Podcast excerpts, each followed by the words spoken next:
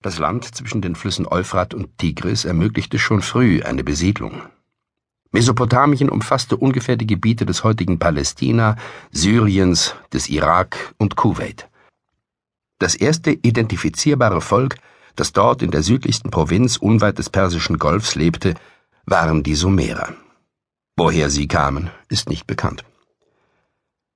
Das älteste bekannte Weltreich entstand vor rund 4500 Jahren zwischen Euphrat und Tigris im heutigen Irak. Davon erhalten sind nur wenige Namen, einige Inschriften und über Generationen weitergetragene Legenden. Uruk war zunächst die mächtigste Stadt Sumers. Von ihren als frühdynastisch bezeichneten Königen Enmerkar, Lugalbanda, Dumuzi und Gilgamesch erzählen zahlreiche Mythen und Epen. Das Gilgamesch-Epos, das bedeutendste Werk der babylonischen Literatur, berichtet von den Bemühungen des Stadtfürsten von Uruk, die Unsterblichkeit zu erlangen. Darin zieht Gilgamesch mit seinem Freund Enkidu auf Heldentaten aus. Er macht sich auf den Weg zu seinem Ahnherrn Utnapishtim, um von ihm das Geheimnis des ewigen Lebens zu erhalten. Utnapishtim rät ihm, sechs Tage und sieben Nächte zu wachen, doch Gilgamesch fällt in einen tiefen Schlaf. Nach einem weiteren vergeblichen Versuch sieht der Held ein, dass die Unsterblichkeit für Menschen nicht zu erreichen ist, dass seine Taten ihm jedoch unsterblichen Ruhm verschaffen können. Und noch etwas wird im Gilgamesch-Epos beschrieben, eine große Flut, die die Götter geschickt hatten, weil es zu viele Menschen gab und ihr Lärm sie in den Wahnsinn trieb.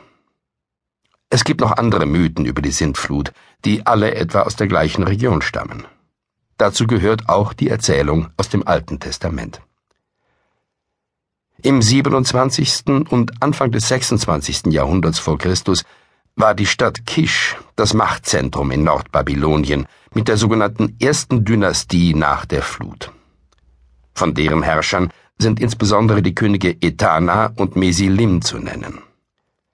Mit der ersten Dynastie von Ur um 2550 vor Christus verschob sich das Machtzentrum des Sumerischen Reiches allerdings wieder nach Süden. Die Sumerer schufen die Grundlagen für die Religion sowie Strukturen einer allgemeinen Entwicklung auf den Gebieten der Kultur und Verwaltung. Spätere Eroberer, die weniger hochentwickelten Gesellschaften angehörten, übernahmen diese Tradition oder passten sich ihr an.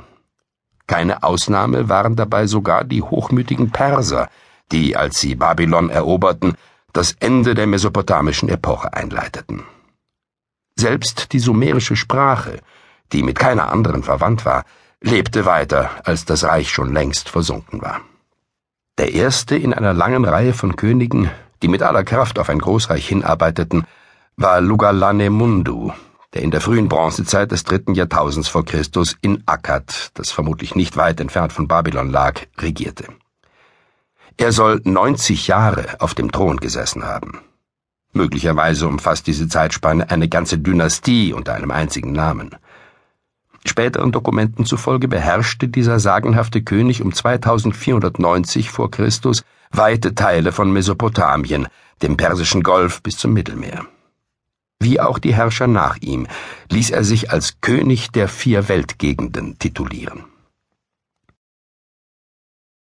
Lugalanemundu gründete das erste große Staatswesen in Mesopotamien. Er und seine Untertanen waren keine fremden Eroberer, sondern entwickelten eine überlegene Form der Zivilisation, die sie in die Lage versetzte, die an den Grenzen siedelnden Völkerschaften zu unterwerfen. Vermutlich hatte es zuvor bereits Bündnisse zwischen den einzelnen Stadtstaaten gegeben. Unter diesen waren einige mächtiger als andere und übten eine Art Vorherrschaft aus.